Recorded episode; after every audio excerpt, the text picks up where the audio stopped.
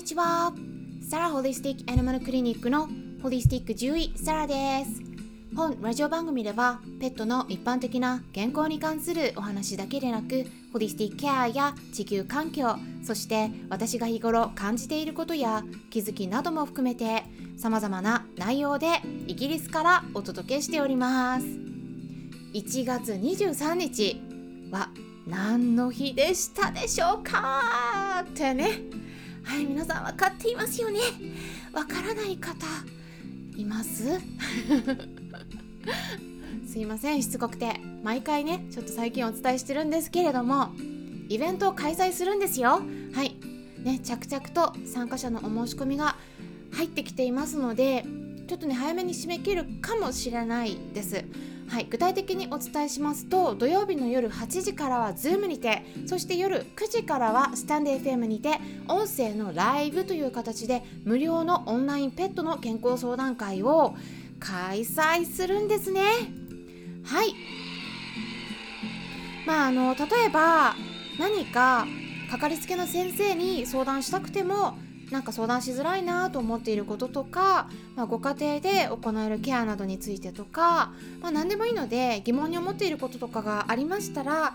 直接質問できるフォームがありますので、まあ、そこにねあの具体的に記入できるようになっています。ですのでぜひこの機会にお気軽にご参加ください、まあ、概要欄にリンク先載せておきますのでそちらの方をご確認いただければと思いますさて今回はですね冬に起こりがちな症状と対策についてお伝えしたいなと思います。まあ私のラジオ番組の方ではペットを飼っている方だけでなくて飼っていない方も聞いてくださっていたりするんでまあいろいろとテーマを考えながらこうバランスを取りながら、うん、どなたでも楽しんでいけるような配信の内容を心がけてお話ししているところなんですけれども今回はですね、うん、ペットに関するお話がメインにはなるんですけれども飼い主さん人間にとっても共通するところがありますので結構ねうんあ知らなかったとかって思うところもあると思います。ですので是非ね皆さん聞いていただければと思うんですけれどもまず皆さんにクイズを出したいと思います。はい。冬に起こりがちな症状。今回2つお伝えするんですけれども何だと思いますか？はい3秒お渡ししますんで是非考えてみてください。それではいきます。はいスタート。は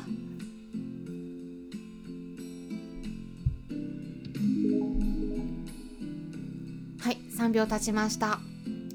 はね答えをお伝えしたいと思うんですけれどもまず1つ目としてはですね新型コロナウイルス。あ感染症じゃこれじゃなかった。はい新型コロナではないんだけれども感染症ですよ。感染症。はいこれ冬に増えますよ。うんあのよくね人間だったら風邪とかインフルエンザとかありますよね。うん。でもねワンちゃん猫ちゃんとか、まあ、他の動物でもあるんですよ。まああのワンちゃん猫ちゃんのお話メインでしますけれどもね例えばワンちゃんだったらケネルコフ。猫ちゃんだったら猫風邪っていうねウイルスとか細菌などの微生物が体の中に入り込んで増えてしまう病気。これを全部含めてトータルで合わせてこうね感染症って言ってるんですね。うん。これらは冬に増えます。でなぜだと思いますか？理由はねいくつかあるんですけれども2つお伝えしたいと思います。まずですね冬になると体温が不安定になりやすいです。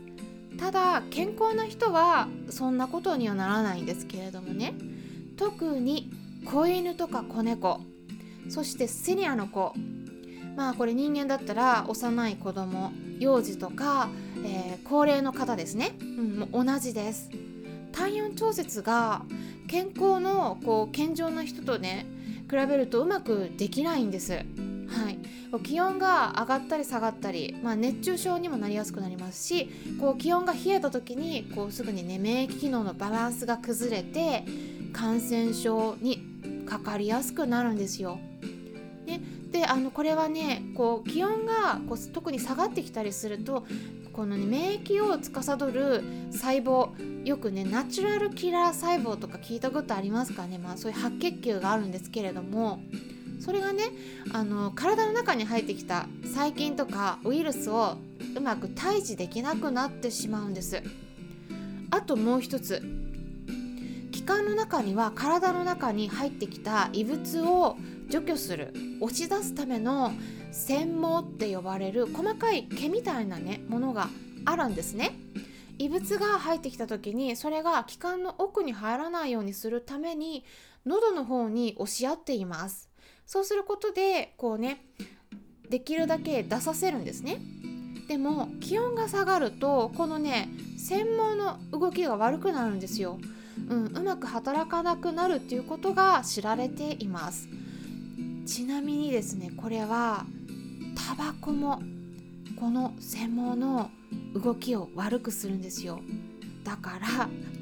タバコ吸ってるとね新型コロナウイルスとかでそういう肺の肺炎とか気管支炎になった時にね治りにくいんですよ。でなのでねこうやってあのそういう働きがね気温によってこう変わってくるんだっていう風に知っていただければと思うんですけれどもこれね人間もペットも大体基本同じなんですね。で症状としてはあの咳とか鼻水目やりとか涙とかが出たりするようになります。この辺りよく注意して見てあげるようにしましょうあとくしゃみとかもね出ますねそしてですねもう一つ冬に増える症状2つ目としてははい節の痛みです。これはですね人間の方で研究の論文が出てて気圧とか気温と関連しているんですね。具体的には気圧が低いところから上がったりもしくは気温も10度下がったりするたんびに痛みが増えるといった研究結果が出ています、うん、特にねシニアの子高齢の方は注意した方がいいですね。あとですね。これは冬に多いんですけど特にワンちゃんミニチュアダックスフンドなどに多い椎間板ヘルニア。これも去年ね新しく論文が出てたんですよ。冬に多いんです。ちなみに私が昔一緒に暮らしてたミニチュアダックスフンドの子も椎間板ヘルニアになった時冬でした。家からお外に出る時はウォーミングアップとかしてからお散歩した方がいいです。これねヘルニアじゃなくても関節炎。関節にね痛みあの痛みが出たり負担かけてしまうんですね、気温差があると余計に出やすくなります、うん、人間でもね関節の痛みとか腰痛が増えるっていうことが分かってるんですけど皆さん大丈夫でしょうか？特にリモートワークとかで椅子に長時間座って仕事をしている方が増えているかもしれないですよね、うん、そんな場合は是非ね関節などに気を使ってみてくださいで私がね先日ちなみにご紹介した関節にいいサプリメントもありますので是非ね参考にしてみてください。うん、ペットと人間が一緒に飲める人間用のサプリメントについても紹介しています。うん何回目だったかな？ちょっとね今見れないんですけど すぐに。はい。多分3回4回ぐらい前だったかな？と思うんですね。はい。さてね皆さん。でこれで2つお伝えしたんですけれどもね。今回のクイズであれ？なんかこれ出てきてないぞ？ってね。例えば、まあ、これはペットを飼ってる方気になってるかもしれないんですけど腎臓病とか尿石症や膀胱炎腎臓結石。えこれって違うの？って思ってる方いませんか？私もねあのまあ特にワンちゃんよりも猫ちゃんの尿石症とか膀胱炎とか腎臓病とかまあ結構見てたんでまあなんとなくね冬に多いイメージはあったんですけどってよくね言われますよね。うん。冬は腎臓悪くしやすい。腎臓は冷えに弱いとかね。でもね実はちょっとね論文のデータでは違うんです。あ尿石症とか膀胱炎といった症状っていうのは夏から秋にかけて多いんですね。で急性の腎不全とかは暑さによる脱水が関係しているので夏に多いんです。腎臓って言ったらね、まあ、中医学とか東洋医学で冷えに弱い印象があるかもしれないんですけれども、まあ、その現代科学のデータとはねちょっと合わないところがあります。まあでもね冷えはやっぱり良くないので冷えないように気をつけてあげてください。今回は冬に多い、えー、起こりやすい体の症状と対策についてお伝えしていきました。まあ暖房の器具についてとか YouTube 動画でも解説したものがありますので、まあ、その辺もぜひ合わせて、えー、まあ、参考にしていただければと思います。まだまだ寒い日が続きますので皆さんくれぐれもお気をつけてお過ごしくださいね。参考になったという方はよろしければいいねボタンのクリックとかフォローもしていただけたら嬉しいです。今回も最後まで聞いていただきありがとうございました。それではまたお会いしましょう。ホリスティック獣医サラでした。